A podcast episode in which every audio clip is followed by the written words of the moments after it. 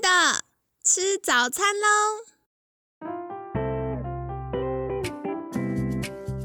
本节目由好时好时提供。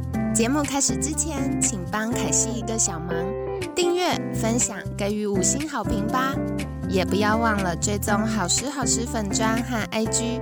现在也提供 Mr. Box 的订阅式赞助，让我们一起好好吃饭，好好生活，迎接幸福吧！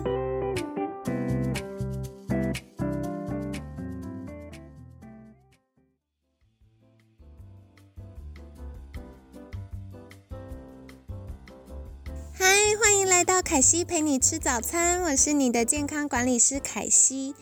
今天星期二呢，我们断舍离的主题要来聊一聊大扫除。为什么会想要特别聊聊就是家庭打扫这件事？因为其实，在 COVID-19 这两年呢，嗯，有一些科学研究指出。嗯，家里的环境，比如说有很多的灰尘或者是尘螨，这个堆积呢，会增加我们得到 COVID-19 的几率。为什么呢？因为第一个是这些灰尘啊、尘螨啊这些脏脏，会吸附一些呃空气中脏的分子，比如说。PM 二点五或者是一些细菌、病毒就会在这里滋生。那另外的话呢，是如果我们常常生活的环境有许多的灰尘、尘螨，然后细菌、病毒或甚至是一些霉菌等等的，就会让我们的呃呼吸系统呢这个防护力下降，然后让我们在外面很容易得到一些。呃，感染呐，或者是细菌、病毒入侵的时候，我们没有办法妥善的防护，所以呢，好好的打扫对于我们这个降低被 COVID-19 感染的几率是非常重要的。那另外一方面呢，也有科学研究指出，就是空气呀品质下降的时候，比如说像冬天季风的关系，有的时候。空气品质比较脏，或者是呃这个悬浮微粒变多，PM 二点五的问题，都会增加我们呃得到 COVID-19 的几率。那这是有科学研究发现的。所以呃除了家庭大扫除之外，比如说适度的使用空气清净机，或者是戴口罩。那甚至是可能门窗这个纱窗部分的清洁，也都是对于我们健康非常有帮助的。那说回来呢，凯西就是一个很没那么喜欢打扫的人。为什么呢？因为我觉得真正大扫除的困难呢，不是打扫当下的辛苦，是扫完又脏了。然后可能每天都需要打扫、打扫、打扫这样子的那个心累的疲惫感。那我也有朋友就说：“哎，不对啊，这跟吃饭一样，就是吃饱了你还是要再吃嘛，因为还是会再饿。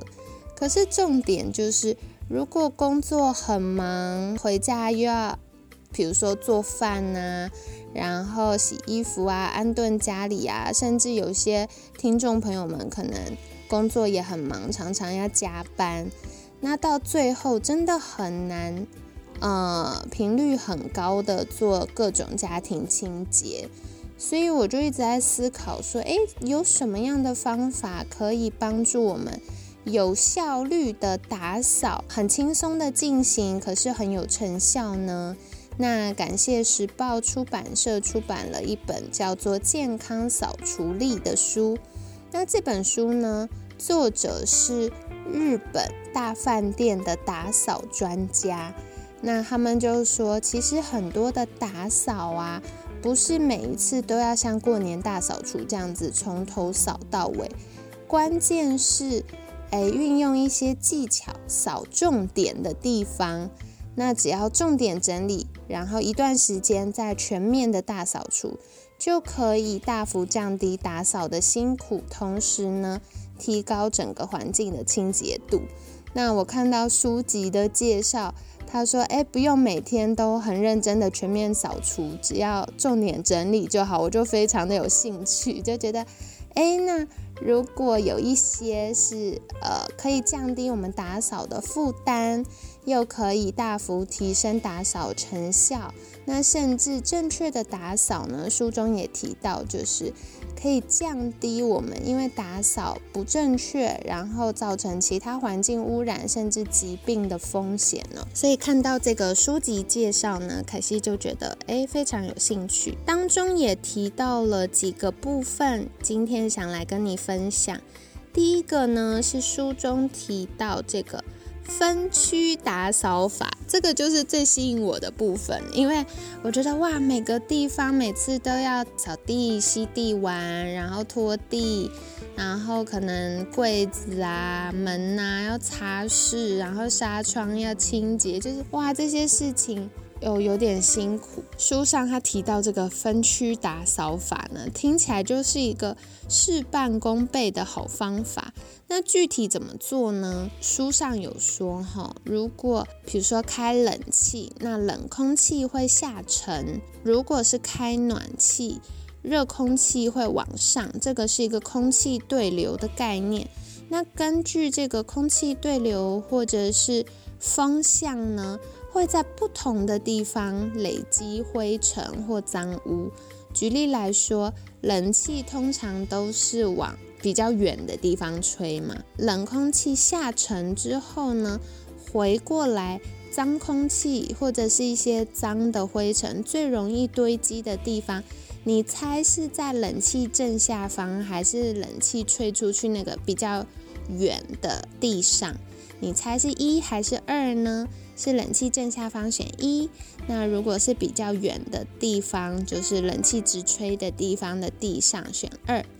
那猜猜看是一还是二呢？好的，那正确答案就是一，是冷气正下方。所以这个在之前就是去年那个居家隔离的时候，凯西也有特别留意过这件事。就是的确，因为冷气正下方啊，比较少有风直吹，那比较远的地方的这些灰尘啊，或有的时候凯西长头发，有时候那个可能听众朋友们也有这样经验，就是哇掉在地上就会被风吹到比较风弱的地方，就会堆积。那再来的话呢？像凯西有的时候我就会开电扇，或者是我会把窗户打开通风，这样子我就留意到哦，如果是开呃电扇呢，脏污就会容易堆积在就是像沙发跟茶几中间的缝，或者是茶几跟墙壁中间那个风比较吹不到的缝缝。但是如果是我开窗户，那窗户进来的风力比较强。所以它就会把整个家里的脏污吹到，就是离窗户最远的墙壁的地上。根据书上这个《健康扫除力》这本书呢，它提到的分区打扫法，就是我们观察家里的风向跟这个对流的状况，然后做局部的打扫。所以的确，我在做了这样的研究之后，观察之后呢，我就可以很轻易的用这个静电除尘的拖把，把一些灰尘或头发这样子吸附起来，然后可能两天或三天再做一次吸地呀，或者是拖地这样子比较认真的打扫。那整个空气品质就是在家里呼吸的感觉，也会觉得哇，空气变比较清新哦。所以这个是跟你分享的。那顺带一提，我有好朋友是对室内装潢比较熟悉的设计师，他就提到，其实一般呢会比较建议我们在做居家装潢的时候，或者是采买家具的时候，可以做到顶，就是直接做到天花板的高度。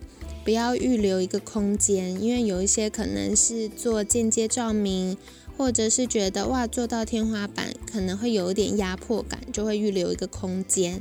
但是高度的关系，我们一般不会特别爬上梯子去做擦拭。那这些地方呢，就是很容易累积灰尘啊、藏污纳垢的地方。那再来的话呢，我有居家清洁整理师的好朋友，他就提到啊。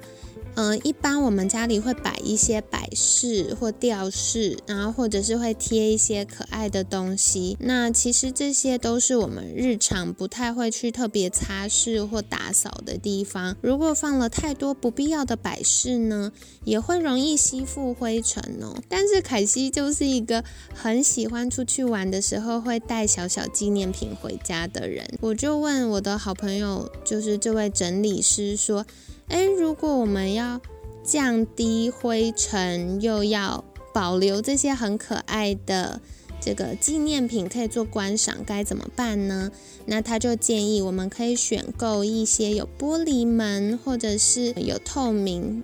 的塑胶的这种门片的柜子，那我们把东西放在里面，就可以降低因为室外的脏空气或者是平常风向的关系，然后把灰尘累积在这些东西上，然后造成不必要的呃，不管是灰尘啊、过敏源啊、细菌、病毒等等的状况。所以跟你分享哦。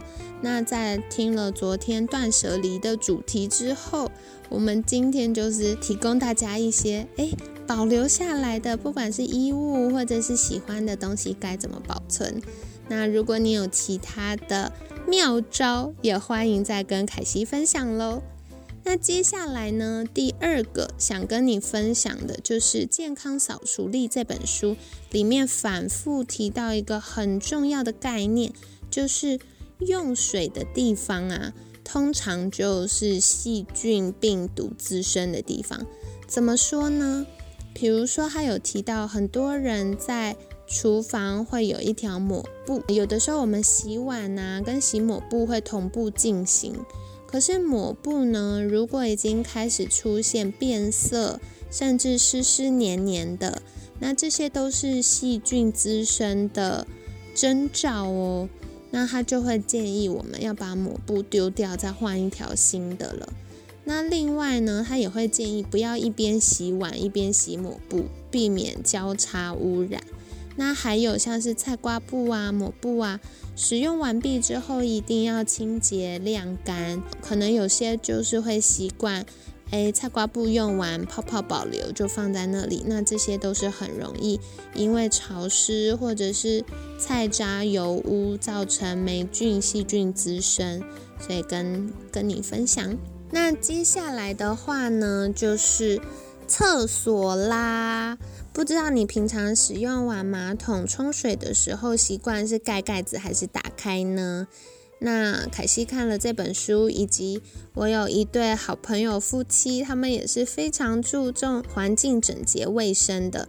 他们就提到哦，上完洗手间最好是马桶盖盖起来再冲水。为什么呢？《健康扫除力》这本书里面，他们有做了一个实验，就是当马桶冲水的时候呢，他在旁边放了一些纸，然后如果盖子打开，这些冲下去的水，比如说我们排泄物啊、生水啊或其他的细菌啊，都会因为水流的关系喷溅。然后就会造成一些环境污染，所以书中也提到一个例子，就是诺罗病毒，冬天很多这个诺罗病毒的感染。那曾经有个感染的案例是女生厕所的这个诺罗病毒呢，在喷溅的过程污染到了那个人的手，所以造成了一些食物啊或其他东西的污染。然后导致了诺罗病毒大肆的传播，然后让很多人生病。所以具体呢，降低这个病毒感染的方式，第一个就是上洗手间结束要冲水的时候，将马桶盖盖起来。那当然，上完洗手间也要立刻洗手，然后用肥皂彻底的清洁。那还有就是，我们平常洗完澡啊，那台湾比较潮湿，有可能我们厕所又没有对外窗，没有彻底通风干燥的话，就很容易滋生霉菌。那《健康扫除力》这本书中也提到，其实霉菌是很容易被我们忽略的，因为它很小，初期其实肉眼很难辨别。但是它刚开始滋生的时候呢，它就会有那个霉菌的孢子，成熟之后就会被喷射到空气里面，就是会飘散。那我们如果透过呼吸吸到了呢？就会增加过敏或者是呼吸道慢性发炎的几率，所以他会建议我们可以选择一些像是抹布啊，或者是呃 T 字形的那个刮水的刷子。那洗澡完之后呢，我们就可以把水刮净，那它就会比较容易干燥，然后降低霉菌的滋生哦。所以刚刚提到，第一个是分区打扫法，第二个是用水的地方通常都是病毒、细菌、霉菌滋生的地方，所以可以多做留意。那书中还有提到一个，就是如果看到变色或有味道，就是已经有很多的细菌了。所以像是霉菌啊、细菌，可能初期有白色、绿色、黑色等等斑点。都是需要立即处理的部分。再来呢，凯西想要跟你分享一个，我觉得就是非常的耍废，但是很有效的好方法。我觉得很多年前有那个有一个日剧，是不是叫做 “逃避虽可耻但有用”？所以也要跟你分享一个逃避虽可耻但有用的方法，就是。打扫啊，不想做的部分就外包。怎么说呢？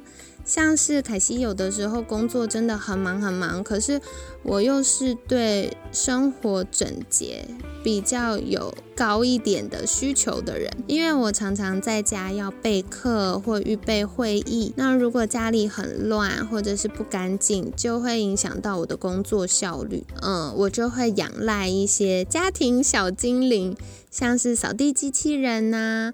或者是可以洗脱烘的洗衣机呀，甚至有一些家庭有安装洗碗机，我觉得都是非常非常棒的工具。以前都会觉得，哎，自己扫比较干净啊，或者是衣服应该洗完要怎么晾啊。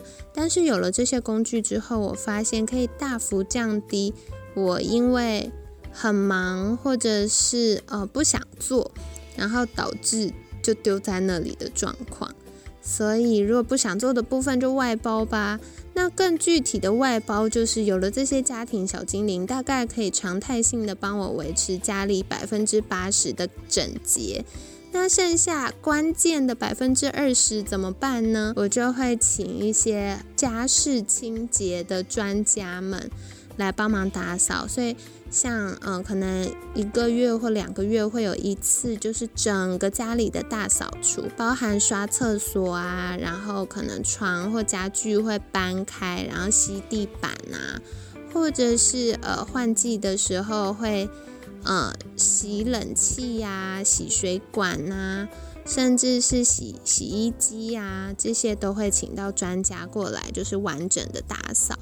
那现在都有非常非常多很方便的服务可以提供哦，所以有需要的朋友们也可以再去做留意了。今天呢，主要想要跟你介绍的就是《健康扫除力》，时报出版社出版这本，我觉得很轻薄，但是有非常多很有用、很很有建设性的。打扫小方法跟你分享。那我觉得其实家里的断舍离呀，跟整洁的环境，对于我们的情绪跟健康都非常有帮助。那另外也是在补充一个科学研究发现，如果我们可以嗯让家里维持常态性的整洁干净，可以提高我们的工作效率跟正向情绪哦。所以跟你分享啦。那也欢迎再推荐凯西各种就是打扫的好方法、小秘方，或者是有哪些服务是可以帮助我们更省力的维持整洁呢？就欢迎再跟我说喽。那今天呢，也很感谢你的聆听，每天十分钟，健康好轻松。凯西陪你吃早餐，我们下次见，拜拜。